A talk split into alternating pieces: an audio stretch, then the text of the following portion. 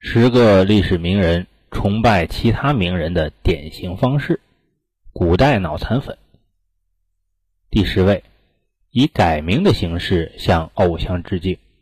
代表司马相如，偶像蔺相如。司马相如被后人称为赋圣，身为西汉大词赋家，他的作品辞藻富丽，结构宏大。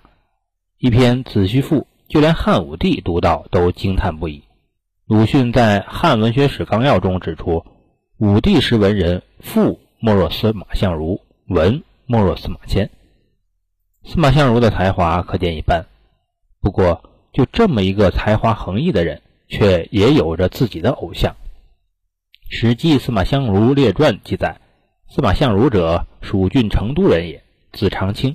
少时好读书，学击剑，故其亲名之曰犬子。”也就是说。司马相如本来叫司马长卿，还有一个小名叫做犬子。那么司马相如这个名字是怎么来的呢？这就涉及到他的偶像，战国时期的一位牛人，完璧归赵、负荆请罪等事件的主人翁蔺相如。蔺相如运筹帷幄，尤其是口才了得，能言善辩，这让身患口吃的司马长卿羡慕不已，最终更名司马相如。希望自己能像蔺相如那样建功立业，能言善辩。第九位，以自贬的形式向偶像致敬。代表郑板桥、齐白石，东乡平八郎。偶像徐渭、王阳明。徐渭字文长，号青藤老人。郑板桥对他的大写意绘画推崇备至，自刻一印章，上面写着“青藤门下走狗”。齐白石曾说：“青藤雪个大嫡子之画，能横涂纵抹，于心极服之，恨不生前二百年，为诸君磨墨离纸。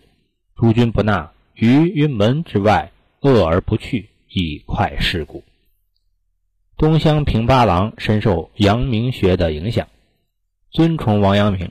据姚叶新著《明义余姚》所载。东乡平八郎随身携带的一颗印章上刻着“一生低首拜阳明”七个字。第八位，以别人都不行，就我偶像厉害的形式致敬。